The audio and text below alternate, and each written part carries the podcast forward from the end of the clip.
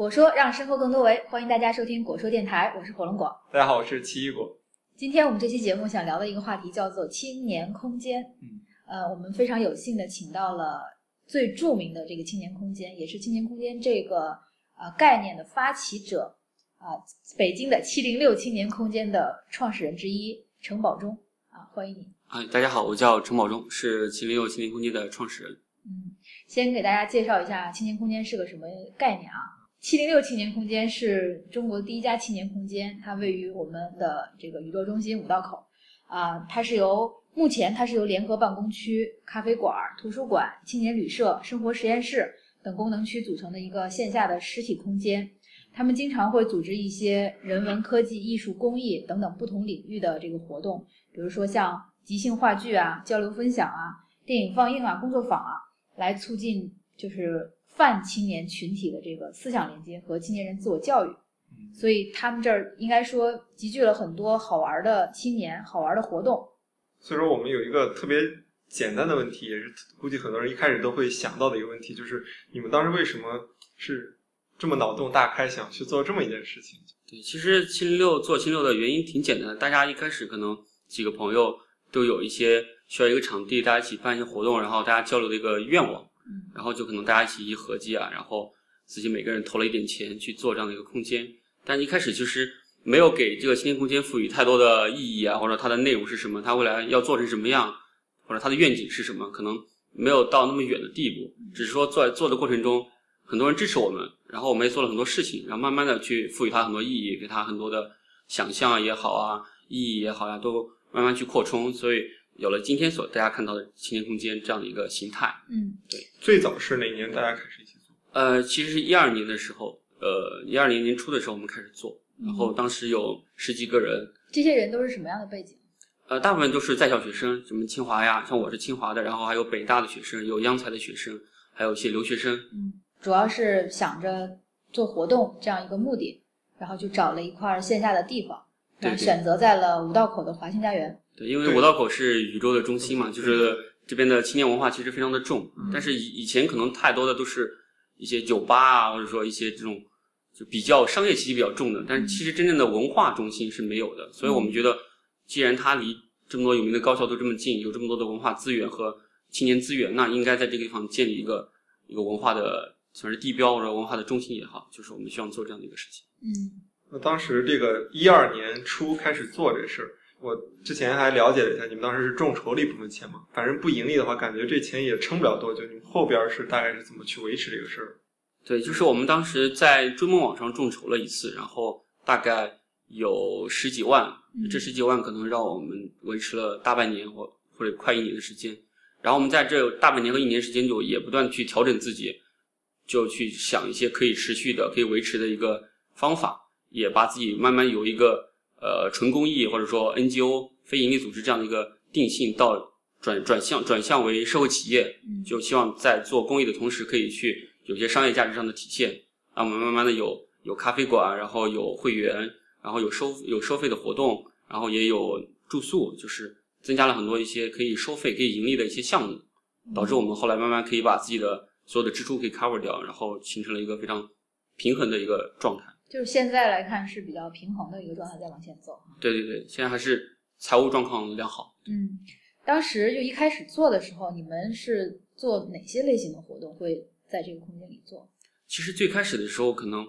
呃做的比较单一，都是沙龙，就是我们想做那种呃有呃就是希望其实希望能够和青年人更平等的交流的那种沙龙，就是学校里面的讲座，可能老师在上面讲，然后下面学生听，就是没有任何的互动，其实啊，或者最后结束可能会给几个学生、几百个学生中的几个学生有一两次提问的机会。那我们因为空间本身也很小，可能就二三二三十人的规模，所以每个人基本上都会有一个机会去和嘉宾和其他来听的人交流的机会，所以说是一个非常平等的一个交流的场合，是真正那种沙龙的含义。对，但慢慢的我们觉得做沙龙可能又单一了一点，因为永远是在讨论一些社会话题啊，或者说一些大家感兴趣的话题，我们觉得可以拓展一些活动的形式，所以慢慢又开始做即兴喜剧啊，然后也开始在放一些电影，然后我们还可以请外国人过来，比如我们请北大的拉美学生，他们过来放拉美的电影，然后他会给你解释这个电影背后的一些有他们国家文化意义的一些东西，他会给你解释为什么这个电影是这么拍，然后它反映了他们国家的什么东西，和文化和当地人结合，或者说和很多有意思的东西结合的一些活动形式，慢慢的出来了。所以我们就由最开始单一的东西，到现在一个非常多元的活呃活动形式和非常宽泛的活动主题。嗯因为我看那个清流很多活动请的嘉宾还都是非常重量级的，像大的张明老师，还有很很多很有名的对，钱钱理群啊，秦晖啊，然后罗振宇，对，对，所以说我就很好奇，就是你们当时是以一种什么方式去请他们？包括你们觉得，因为请嘉宾永远是组织活动的一个很重要的对对一块嘛。呃，其实我在这里可以告大家告诉大家一个诀窍啊，就是首先这个高校老师是特别好请，因为他们非常的有情怀啊，愿意跟学生非常愿意和青年人交流，交流然后我们就给他们写邮件，因为我们很多朋友就在，甚至比如说我们有朋友就是秦晖的学生，那我们其实很容易拿到他的联系方式，那有他邮件之后，我们就给他写邮件，那我们就说，哎，我们这个地方是一个青年人很聚集的地方，然后来自各个高校的青年人，各个地方的青年人，大家在一起交流。那如果你来到这，不像去高校做讲座，它面向是单一的学生，那来我们这是一个非常宽泛的学生的范围，非常宽泛的青年人的一个范围，而且大家很有意思，特别愿意和你进行深度的交流。然后我们会呃给他提一些选题的建议，然后跟他去就沟通，然后可能不止沟通一次，然后反复的沟通，然后最后就可以把他请来。没有大家想象中那么难，因为这些老师其实真的是非常的好，而且他们也不会收任何的什么车马费啊，然后什么呃什么出场费啊都没有，甚至有的老师，我我接接待过清华的一个哲哲学系的一个老师，就是我请的他，然后他自己打车来的，然后然后我把他接上去之后，我们做完讲座之后，可能只喝了一杯水，然后结束之后才自己打车走了，就我们中间没有给他任何的费用，呃，就是公益的公益的。然后我们再请了清华政治学系的一个吴强老师，因为我跟他比较熟，然后我请他来的时候，那时候我们活动是不收费的，是捐款。他走的时候看大家没有人捐款，他自己还捐了一百块，嗯所以那时候我其实特别感动，因为那时候我们其实特别的困难，然后也没有想好自己未来怎么盈利，也没有特别好的维持方法，但是这些老师义务的来，而且还给我们一些钱，所以我觉得，我觉得可能清六之初是是大家有这样的一种情怀，或者有这样的一种理想在这儿，所以使他有这么多力量去请了这么多老师过来。对，但这样会不会就像你说的这样，往下走一步的话，会面临一个问题，就是嗯。如果你开始往盈利或者是往企业那个方向走的话，你再去请一些人，或者是再去以一种这种情怀式的方式去讲一个东西，可能会大家会觉得，哎，你变了，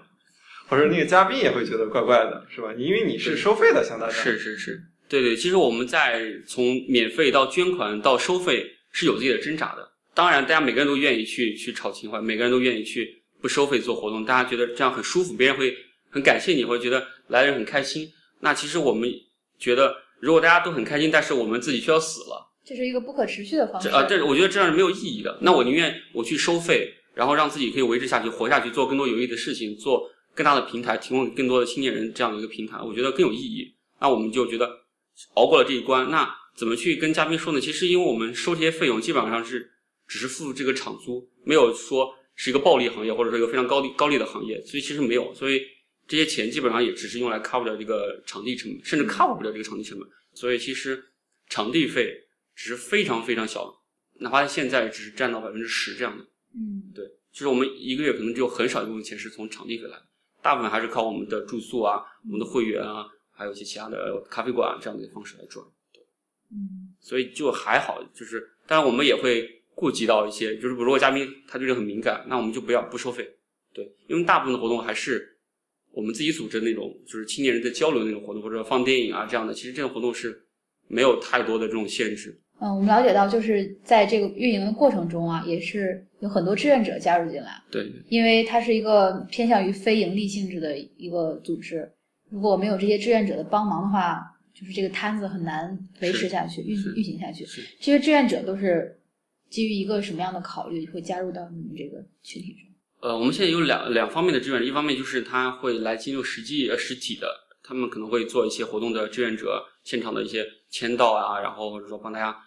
弄弄设备啊，活动组织对活动组织，然后还有一些人就是会做某一个项目，因为我们很多的活动虽然是由七六这边来发起的、策划的，但是它的执行或者后续的一些执行，全部都是由志愿者在做。嗯，因为这些志愿者首先他愿意特别愿意参加活动，特别愿意和别人去去交流，所以说他很喜欢这个氛围，他会经常来。其次就是他在执行这些东西的过程中也有很多的收获，嗯他慢慢知道怎么去做一个活动，然后怎么去执行一个活动，怎么和嘉宾沟通，怎么和场地沟通，对，怎么和观众去交流。那他其实也学到很多东西。啊，这是就是会实际会来清六的一些人志愿者，然后另外一部分就是线上的，他们可能在海外，嗯比如在广州、在武汉，那他们其实参与不了我们的活动，但他被青年空间这种概念或这种这种文化氛围吸引，他特别愿意去为青年空间出一份力，那他就会做一些线上线上的志愿者，可能会远程帮我们写一些文案，写一些策划，然后还有我这边会有一些翻译啊或者采访的一些工作，对，大家就可以去通过众包的方式，大家去完成，然后大家就是也觉得，哎，我好像参与到了青年工业这种建设里面去，也很开心。然后对我们来说也减轻了我们很大的负担，因为这种采访啊、翻译啊，其实是非常耗耗费人力和时间的。我们自己的全职员工肯定是不能做的，对，所以大家通过这种众包的方式去去去运营这些志愿者，其实很大的很大的程度上解决了我们的人力的短短板。对，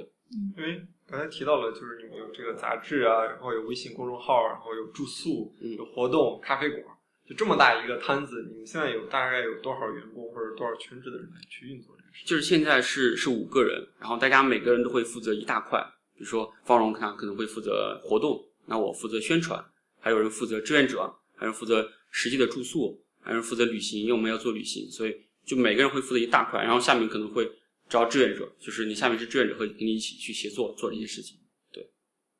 那你们是什么时间开始正式走上这个所谓的公司化运营呢？就是以前都是一种比较松散的。对，大概大概就是从一五年的年初开始，对，今年年初哈。今年年初开始做，对。嗯，现在刚才也提到了，全国现在也有很多家青年空间用到你们这个概念，是然后你们现在跟他们是什么样的关系？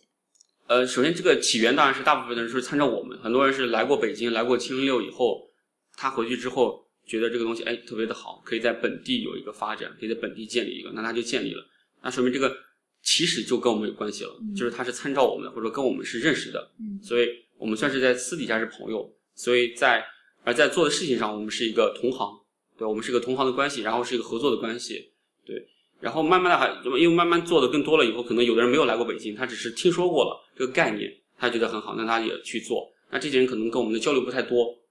他可能只是做自己的事情，然后只是有这样青年空间一个一个名字。那我们也非常欢迎，因为我们觉得现在这样一个阶段是大家一起来把青年空间这个概念去营造出来，去打出来，让更多的人知道，更多人了解。呃，所以说我们是非常欢迎更多的青年人啊，更多的机构啊去做空间，做青年空间。对，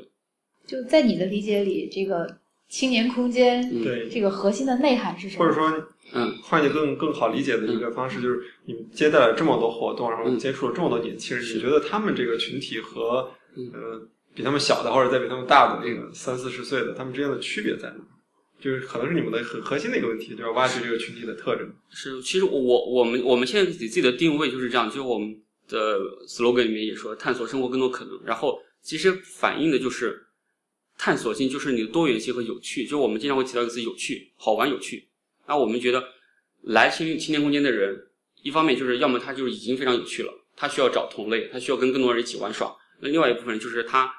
被不管被教育啊、被体制啊，或者被家庭或者被什么东西束缚住，他可能还是一个比较枯燥或者比较单一的一个单线单向度的一个人。那他希望去拓展自己的视野，拓展自己的呃朋友圈，或者拓展自己的什么什么什么都好也好，就是他需要一个平台。那我觉得青年空间就给他们提供这样的平台，把自己变成一个有趣的人。我们认为一个一个社会如果所有人都很有趣，那这个社会一定不会差，它一定是个非常多元、非常和善、非常有意思的一个社会。对。嗯。但是这样的话会造成你们可能往商业上走会面临一个问题啊，我自己对主感受既有旅行又有就是那个商业，其实在讲究做产品嘛，你既有旅行又有住宿，然后还有这个活动，是。它其实只是类似于框了一个不那么明确的一个目标群体，是是，这会不会对你们这个商业探索会造成问题，或者你们下一步的商业探索是准备更聚焦呢，还是这样，还是这种发散式的去试？其实我觉得一点都不发散，因为其实我们可做的事情非常的多，而我们现在只做呃本部，就是我们这个青年空间这个主体和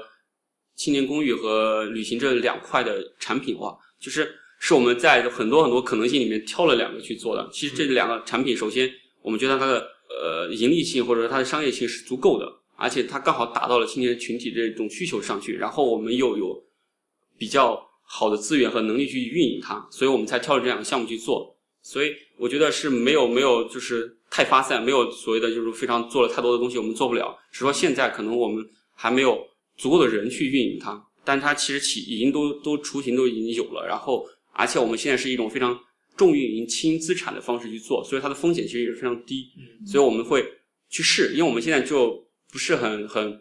没没有没有太多资本去做这些东西情况下，我们希望去做一些运营的事情，做一些前期的事情，比如说住宿我们也在做，然后旅行我们也会做。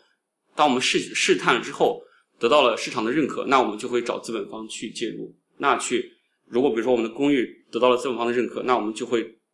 主要去做公寓这一块，就是在商业方面会主要做公寓这一块。选了只选了两个产品去探探索，然后本部的话本身就是我们要一直要运营好，因为它是关系到我们的呃社区，关系到我们的生态，关系到我们的品牌，关系到我们的各种各样的一些东西，所以它是个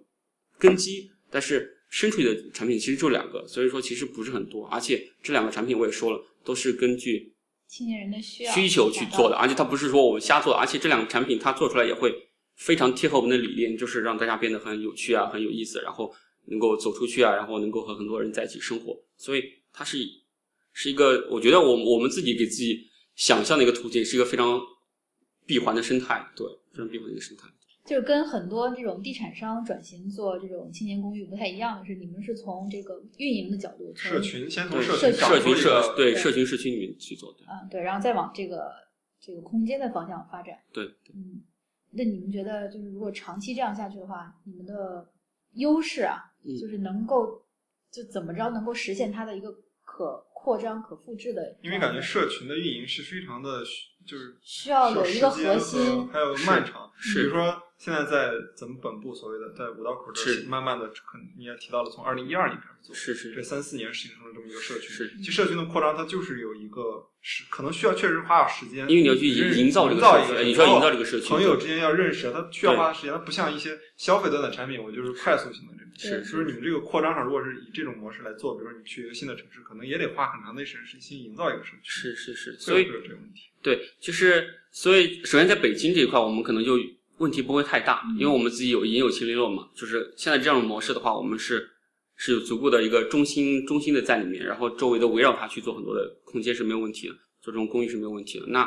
其实如果到外地的话，到我们以后扩展到外地，外地也有青年空间，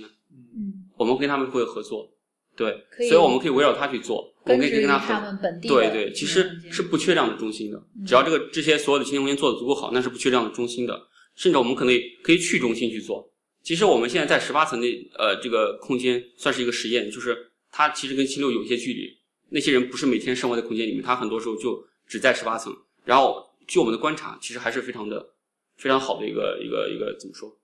一个他们会来七零六的总部去参加活动，也也会，然后他们也大部分的时间还是会花在那儿，然后大家会在一起去去做一些事情，嗯一起去讨论，一起怎么样？对，所以其实他脱离了这个中心以后，或者半脱离这个中心以后，还是会有很多的有意思的事情在。那其实这个社区就没有死。那我觉得这个社区以后，它离比如说它回去了朝阳，去了大兴或者去了什么地方，它还是可以活下来。那这个时候就是我只要把硬件做好了就可以了，我只要有资本方介入，我去做足够好的硬件提供给大家就够了。嗯那我的软我的那个社区建设可能是已经有一套自己的方法论了，以自己的一套规则，对，或者有一套呃理念在里面，那就可以了，对。所以这些当然是需要尝试的，就是我们还是在做，慢慢在做，因为我们现在才做了复制了一个，那未来我们复制五个到十个的时候，可能就有足够的样品样本去来验证我们的假设。如果真的验证好了，那自然会有资本方介入来来做这些事情，对。所以这些都是实验的一个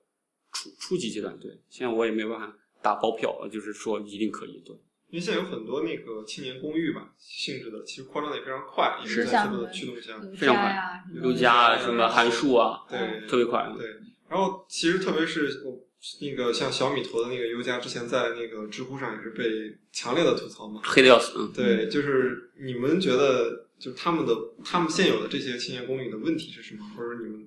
因为是一个新人嘛，嗯嗯嗯，你们最后会有一个切入点，肯定是要与他们不一样的。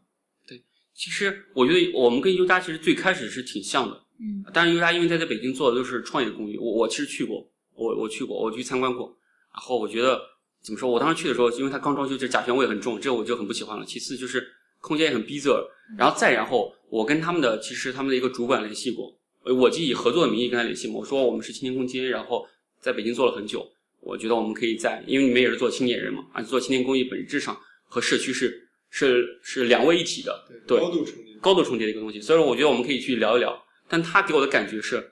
非常的傲慢，就觉得我们这边其实非常做的非常好了。但我我说，那我从你的官网上看，你们做的那些社区建设，其实就是做 party，比如说万圣节我们大家做个派对，然后什么这个派对，就是它所有的活动其实一个非常非常基础，满足青年人最底层需求的，就是我聚会，我喝酒，我聊天，就最底层需求的。我说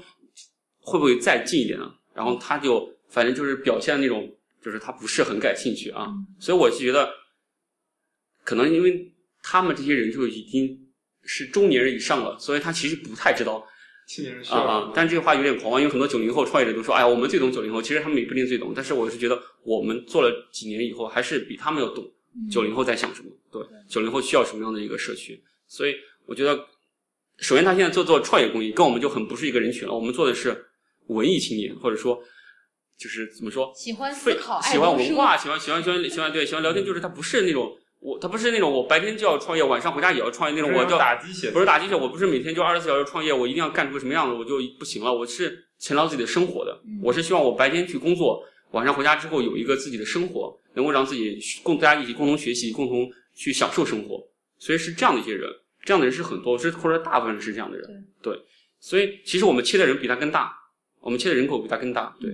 所以我觉得现在其实没有什么竞争，因为他们做创业，他们做他们的创业，我们做我们的文化。所以我觉得没有太多的竞争，做因为做创业就是会有一个非常大的想象空间嘛，就他所谓就是我把这些创业的人邻邻居在一起之后，我们这个社群会有很大的想象力，我们可以做孵化，我们可以做什么什么，我们可以做网络，我们可以做线上产品或者怎么样，就是他的想象空间，因为每个创业者他身上的附加值非常大，他跟我们普通人就是我找一个住宿的地方，他所体现的附加值不太一样的，对，所以我们可能会比他们更难一点去找投资，对，这些我们都顾及到了，所以我们慢慢去试吧。对，大家走的不是一个路子，所以慢慢去试。嗯，我最初理解青年空间，以为它是一个面向这个公共领域的，就是比如说，它虽然是个公共空呃青年空间，但是一些社区里居住的人也可以来参加活动嘛，就可以听一些讲座什么的。所以我那次去参加这个活动的时候，听的讲座叫《公共领域的第三次转型》，是是啊，就是讲那个哈维马斯，正好是这个这个议题，而且因为我们之前也做过那个国说沙龙，也是类似的啊，做过一些这个活动啊，这个。呃，大家的交流啊，什么电影放映啊，也都做过一些尝试。我们当时想的是说，这种空间的形式能跟一些本地的社区结合起来，就不一定是面向青年群体。对，啊，它是一个青年是一个它的主体，但其实比如说那个。嗯，老年人或者年纪大人，他们其实也挺喜欢看看你们现在年轻人在干什么。对，有个很有意思的那个事儿，就是我们当时放电影嘛，放电影其实放了一个就是挺文艺的，然后就是青可能咱们这个年龄段看的，但是其实有一有一一家子年纪挺大的，是那个呃爸爸和妈妈就带着孩子，可能都二十多了，然后就说这个片子有什么意思？然后但是他们就坐下来喝了壶茶，看看吧，就最后看的都特别感动，对对对，结果哎这个好，是是，我们这边其实也也有。但是我们其实这个小区很很特殊嘛，因为华清家园其实是一个，首先就是国际化，其次就是年轻化，商业化，再次就是商业化，因为里面很多公司，所以它是一个很特殊的小区，所以我们跟他们的结合点其实更多啊。嗯，而且我们其实做活动也会有你说的那种情况，还有人抱着一个特别小的孩子过来，嗯，就是就排在怀里面那个孩子，因为我们是做一个音乐会，做古典音乐会，就是有弹钢琴啊、小提琴啊这样的，或者萨克斯这样的，对，所以这些人看什么样的活动吧，就有的活动他可能不太愿意参加。但这种鉴赏类，特别是对孩子有好处的，对小孩的这种这种以后的这种发展有好处的，其实很多家长会特别愿意来。嗯，老年人是有的，但是比较少。嗯，因为我们一直想过一个问题，就是这种公共空间的活力啊，就特别是中国建了特别多的大型的社区。就是中国很多那种超大型的社区，但和以前那种所谓的强调邻里关系啊、邻里单元那种模式相比，现在这种大型的社区其实相对来说封闭性特别强，每家每户，邻邻里之间互相不认识，是只有有时候能老人带着小孩在大厅里玩什么，互相和是是是。但这种公共大型的社区其实特别缺乏一些那种公共交流的交流的对活动啊，然后一些大家也不一定非得是为了那种盈利性的，是是这种。以这种附着起来的一些那个社区也好，这种文化也好，其实是有非常大的一个发展的空间和是是的。不，但是确实现在都没有做起来。包括北京团委不是在做青年会嘛？嗯，就基本上每个小区都有青年会，他们就做的其实挺艰难的，嗯，布了很多点都很艰难。包括我们现在我刚刚说的那个呃音乐会，就是我们是和青年会合作的，就因为他们有场地嘛，他们场地比较大，那我们就把请到的人放到那边去，然后在小区里面去贴海报，让小区的人过来去听。他们自己做的活动，还得说相对来说资源比较少，很难做起来。因为社工可能相对来说，他对这个社区，他也是外来的一个社一个社社工，他对这个社区也不是很了解，对，他能调动资源是非常有限的。而且其实虽然有国家的支持或者有政策的支持，但是相对来说，想做这么大的一个社区营造的一个工程，可不是一个人两个人能完成的，所以还是非常非常的弱。那个空间就是有点浪费，就地方挺大的，然后也装修也还不错，但是没有非常充分的利用。嗯但相反，我们是在华安家园里面那个深处的一个一个一个居民楼里面，每每每周有十几场活动，几百人过来。嗯，相比于它是一个很大的一个多功能厅，然后一周可能一两场活动，平时就没有空空的没有人。哎，其他的那个居民有意见吗？是，当然是会有一些意见。我们现在邻居关系都已经打好了。啊，对他们当以前叫七零六嘛，后来他搬到了另外一个地方，然后那层楼的七零六门上就贴着七零六不在这儿。我们不是七零六。然后还有特别搞笑的事情，就是我可以分享给大家，就是华安家园很很搞笑的，就是它特别迷信嘛，它就没有十四号楼，啊，它叫甲十五号楼。对，然后它那个甲呢写的特别小，就所有的人都跑到甲十五号楼的那个二零零六找我们，啊，所以那个二零零六的家的门铃就被按封了，然后那个人就崩溃了，就是他我要报警了，所 以你们再来我就报警。然后后来就大家在门上贴，我们不是甲十五号楼，我们不是十五号楼的二零零六，请不要按我家门铃。对，就没有办法，因为这个东西，我不知道我们其实跟物业沟通过，我们说我们可以在甲十五那边贴个纸条，说大家不要去嗯，找他，也不让贴，我们贴了也被撕掉。我们在小区里面生活其实挺不易的，就是嗯要想很多的这其实里面有一个问题啊，就是你们现在其实是把这个居住空间改造成了一个公共活动的空间，是是，但实际上按照道理来讲，一些小区应该有一些公共活动的场所，能够做这些公共有这个公共的这些事情嘛对。本来按理说是这样的是哈，就是理想状态是这样的。那么现在如果是你们就是作为公司注册了，然后就涉及到这个商住混用啊的问题，不不是不是商住混用，就我我们这边，因为环家园它也很特殊嘛，或者在中国这种情况也很特殊。环家园就是几百家公司，呃就是太多的商住混用了，对，对是的，所以还好不会有太多的问题。嗯，但是你要是正规的一个公司或者正规化的，你肯定还是要在对，就是写字楼啊或者商业区去做。对，就是你们现在比如说是大概的这种房租的成本是每按每每套来收费，还是？一一套一套就是呃，对你说就我们自己付的房租，对对对，就我们现在两套，就我们两套复式是六万块钱一个月，嗯。对一套是三万。每套啊就一套是两万多，一套是三万多。其实刚才我们聊到，就是从这个青年空间的发展啊，嗯我我觉得啊，一个比较好的方向是它之后能够成长为就是中国社会这个公共领域的一个呃发源地，就能够成为一个市民讨论这个呃公共领域的问题。这个很敏感，你说的这个太敏太敏感了。啊，不一定是公共领域了，啊就是说让大家生活变得更有趣，然后在这个地方能够有更多的交流互动不一定是青年人啊。是是我觉得我我我理想中的青年空间的未来的它有一个一个带动作用，对是是，所以我我们对自己的一个愿景是，希望未来在中国每一个城市都有自己的青年空间，就自己来建自己的青年空间，或者建自己的这样的一个空间，让属于这个部分的人群去去交流，去去怎么说，大家去在里面去玩耍啊、玩也好啊，就是交流也好啊，参加活动也好呀、就是真的能够有这样的社区存在。嗯，对，因为确实大家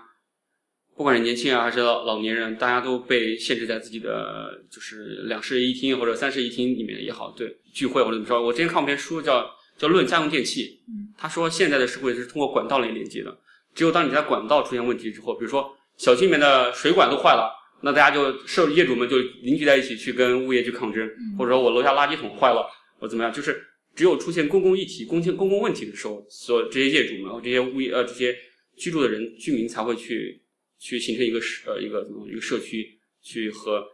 对应的怎么说对应的对方去沟通或者怎么样。对，如果没有问题，就是大家没有这样的一个一个沟通机制，所以其实我觉得挺悲哀的，挺悲哀的。所以我们也希望能够做这样的一个事情，在大家没有事情的时候，没有任何问题的时候，也去交流，也去在平台上发声。对，其实就像回到了过去嗯，对那个大院儿时代，就是是单位单位制大院儿时代的时候，每个人都互相认识啊，生活在一种比较啊、轻松的、和谐的，然后能够有一些灵感火花碰撞的这样的状态中。嗯，祝愿未来的一段时间，那个青年空间能够像广场舞一样对，开满全国大地。火起来好谢谢谢谢谢谢，啊，那我这期节目就录到这儿，大家再见。大家再见。大家再见。